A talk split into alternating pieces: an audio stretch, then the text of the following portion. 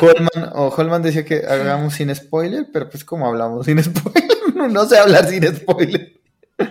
No, pues no, estuvo muy chévere, se la recomiendo, fin. Hola, estás escuchando Pildo Geek con Juan, César, Holman y Ferney.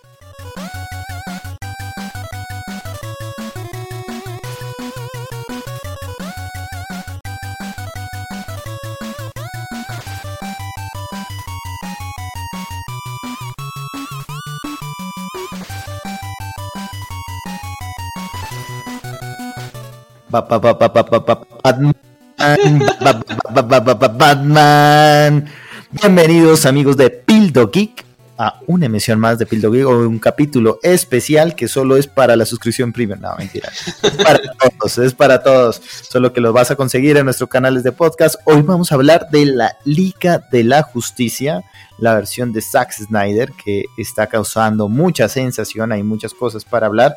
Pero bueno, el capítulo de hoy es para no espoliarte, así que tranquilo, hoy no venimos con spoilers, solo te la venimos a recomendar. Están con nosotros Holman y Ferney. Holman, Ferney, saluden a la audiencia. Buenas noches para todos. Eh, vamos a analizar la Liga de la Justicia, mejor conocidos como los Super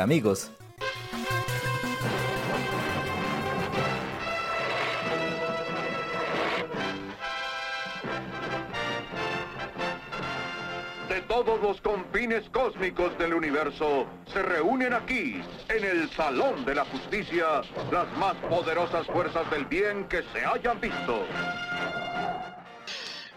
Sin spoiler, por favor. Hola Juan, hola Ferney.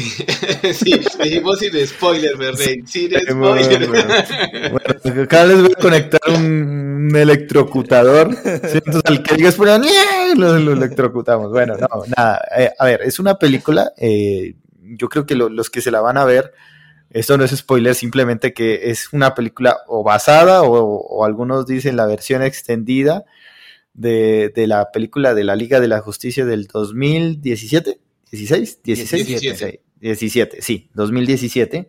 Así que yo creo que ya todo el mundo se la vio si está mirando este, o escuchando más bien este audio, pero si lo estás mirando en YouTube, también lo estás mirando. Así que mm, eh, nada, recomendaciones. ¿Por qué se tienen que ver la Liga de la Justicia de Zack Snyder? Holman. Texta que se habla, Holman. sí, desde hace días. Eh, difícil hablar sin spoilers, pero bueno, vamos, vamos a hablar desde la posición de, fans. En comparación con la película del 2017, debo decir que como fan de DC, eh, me gustó mucho. Considero que aún hace falta mucho en el camino de DC y espero que continúen con este camino que, inició Zack Snyder. Aunque por ahí estaba escuchando hoy que parece que Warner no va a seguir con este tema del multiverso, pero pues por lo menos que lo que venga de aquí en adelante de DC sea de la misma calidad que se vio en esta película. La verdad, gratamente lo puedo decir, es una muy buena película, vale la pena las cuatro horas, hacía tanto, no, hacía mucho tiempo no comía tantas palomitas en una película, pero bueno, eh, es muy buena, la verdad muy chévere, eh, los personajes que salen me parece que los trabajaron mucho mejor y les reforzaron mucho la historia, que es algo que en las anteriores películas nos quedaron debiendo. La película es buena, es muy, muy buena. De hecho, uno se da cuenta, yo creo que es la primera vez que ocurre un experimento como este, donde se tienen los mismos actores, eh, escenas similares, la misma historia, digamos así, la historia base es la misma, pero cambia de director. Y ese cambio de director es muy, muy, muy importante.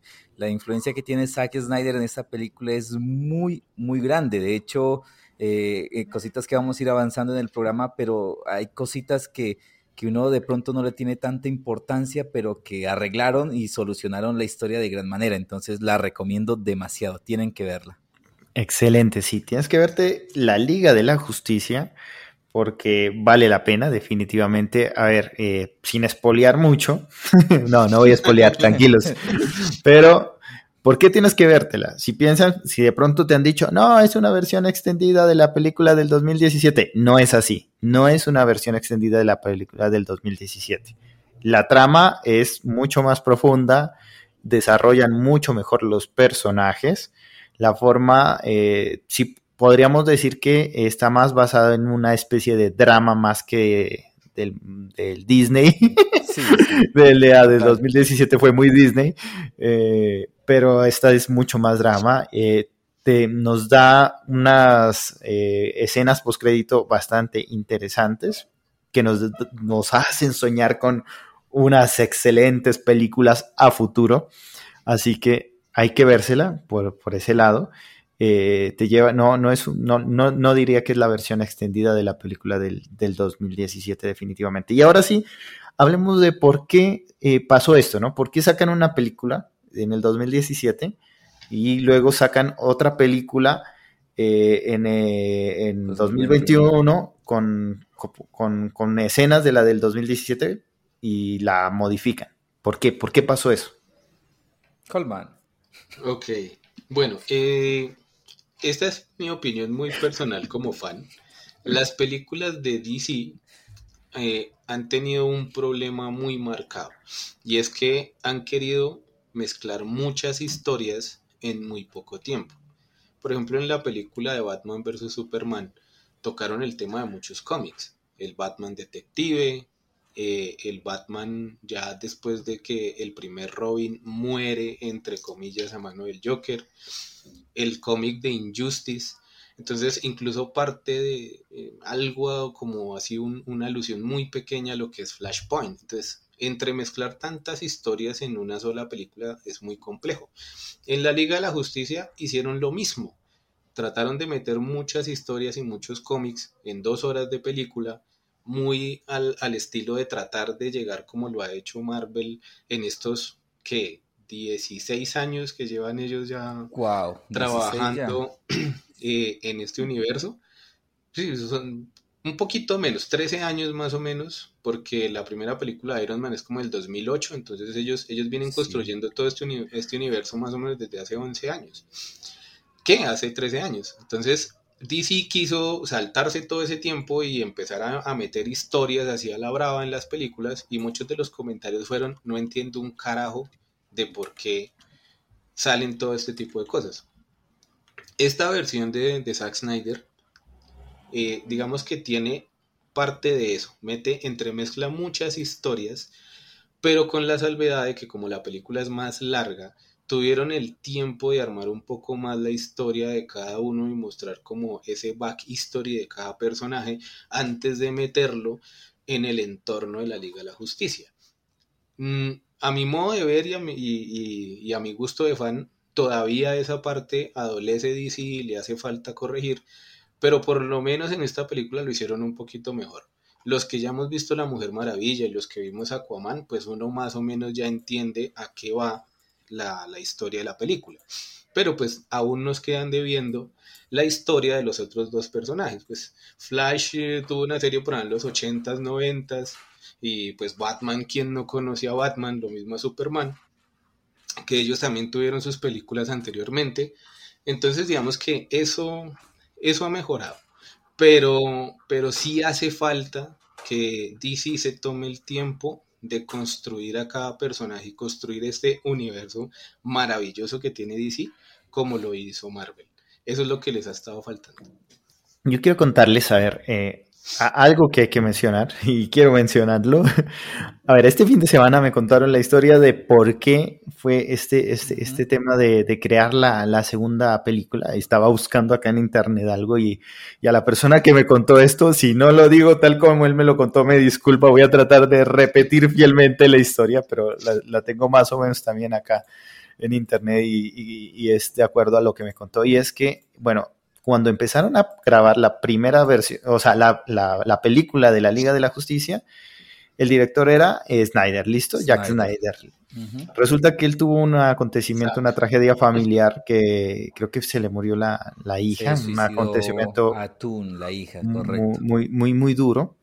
Y entonces toma eh, el, digamos, la dirección eh, Joss, Whedon, que fue el director de Vengadores.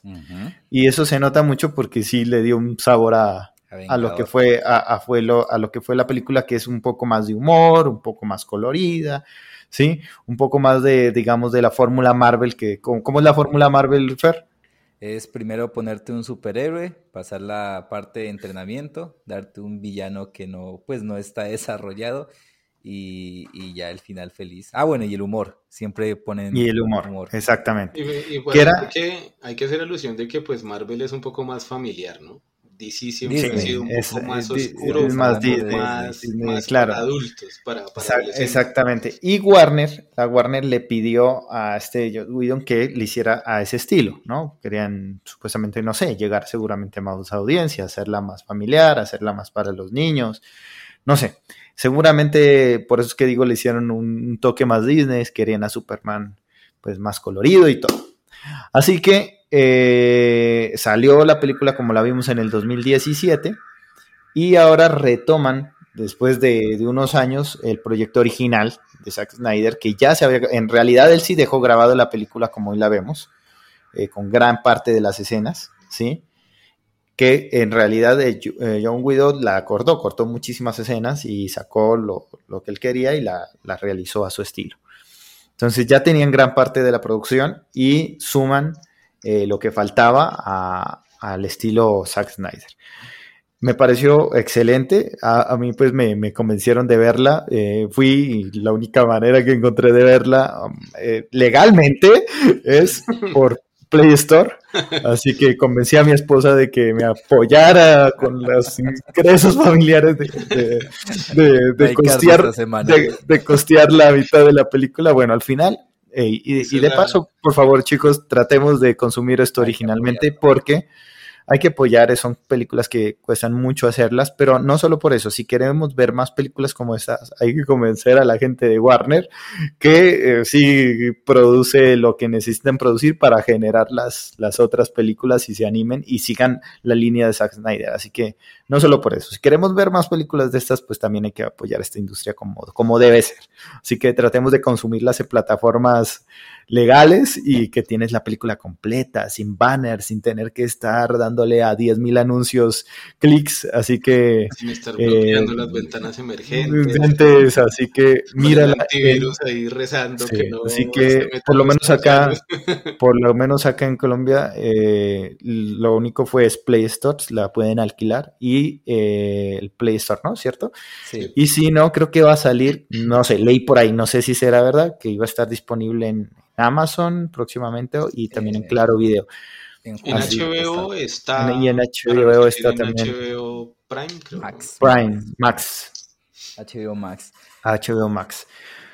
Pues bueno, recomendadísima. No sé, chicos, si quieren agregarle algo más. sí, a, la historia que, que, contaba Juan, realmente el problema viene desde antes. Recordemos que Zack Snyder hizo la primera película de Superman, que ha sido para mí la mejor, que es la primera de esta trilogía. Y hizo Batman, Sí, y hizo Superman versus Batman, que ahí empezaron las dudas porque salió el famoso meme de ¿cómo se llama tu mamá? Marta, no puede ser, somos amiguis. Por ese error, por ese error, Warner le perdió confianza a Zack Snyder y lo tenía muy presionado con la visión que él tenía. Desde ese momento, Warner lo, lo censuró mucho de las ideas que, que él quería dar para esta película y él ya no aguantó la presión. En, en, ese hecho de que él estaba bajo esa presión y ese estrés de Warner fue lo que sucedió sobre, con la hija y él decidió mejor abandonar el proyecto. No, y debido a eso se, se, cancelaron muchas cosas, porque por ejemplo Ben Affleck iba a sacar su propia versión de Batman eh, se retrasó la película de Flash, que pues ahora andan los rumores de que pues como la Liga de la Justicia le ha ido también a esta versión, van a retomar ese proyecto de sacar a Flash eh, en uno de los tantos cómics que, que, tiene Flash y pues que a los fans es muy querido, que es el de Flashpoint. Y pues lo que pudimos ver en la película La Liga de la Justicia, que es un refuerzo a lo que ya se había visto en Batman vs. Superman, pues van a traer uno de los cómics de cierta manera más controversiales que tiene DC, que es el de Injustice, y que personalmente me moriría yo de ganas por ir a verlo a cine porque eh, efectivamente es una de las, historias más apasionantes que se tienen ahí. Es más, eh, bueno, no, no, no quiero espolear, pero te la recomendamos muchísimo. ya había salido en Batman vs Superman y pues aquí le hicieron. Pues o sea, ya, ya, sabemos que hay, hay potencia por ahí y yo creo que les recomendamos muchísimo las escenas post créditos porque yo sí quisiera ver eso. Yo sí quisiera ver esas escenas. Warner eh, seguiría con el proyecto porque yo siento como un Warner muy, muy cerrado, ¿no? O sea, a diferencia de Marvel, que tiene su estudio propio y no tiene que, pues, pedir permiso a nadie, ellos tienen como esa libertad. Mm. DC le rinde tributo a, Warner y si Warner no da el, el punto de vista bueno o no da la aprobación, difícil. ¿Ustedes creerían que Warner pues es que eso es como cuando uno vive con los papás, o sea, si su papá, su papá es su fuente de ingresos o su mamá, y si, y si el comité de compras no le da a usted el aval, pues grave.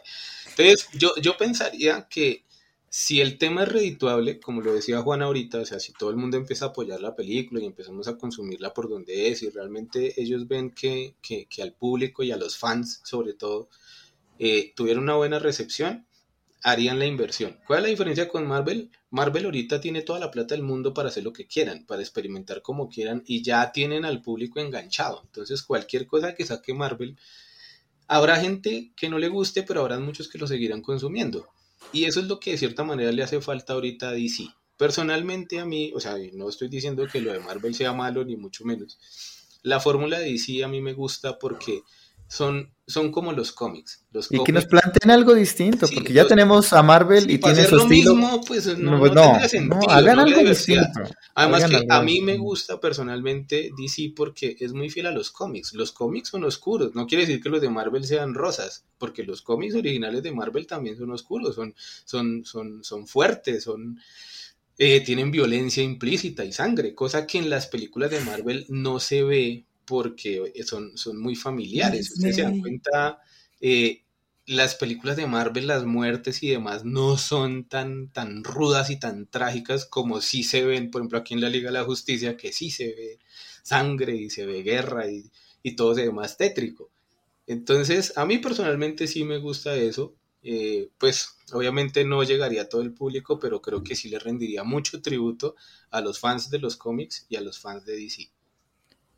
Yo ahí quiero tocar un punto, y que lo mencionó Holman, que dice, o sea, es inevitable no compararlos. Eh, no voy a decir si uno copió al otro, digo, es, es muy difícil no compararlos por la temática que manejan, los héroes que manejan, y muchos están diciendo, no, es que Zack Snyder copió la fórmula de Marvel. Cuando salió la película en el 2017, las películas de Marvel que teníamos era Thor Ragnarok, Guardianes de la Galaxia 2 y Spider-Man, y Logan la que es ya, ya anciano. ¿Se imagina el, impacto que hubiera tenido esta película si hubiera salido en el 2017? O sea, esto, salió antes de Endgame.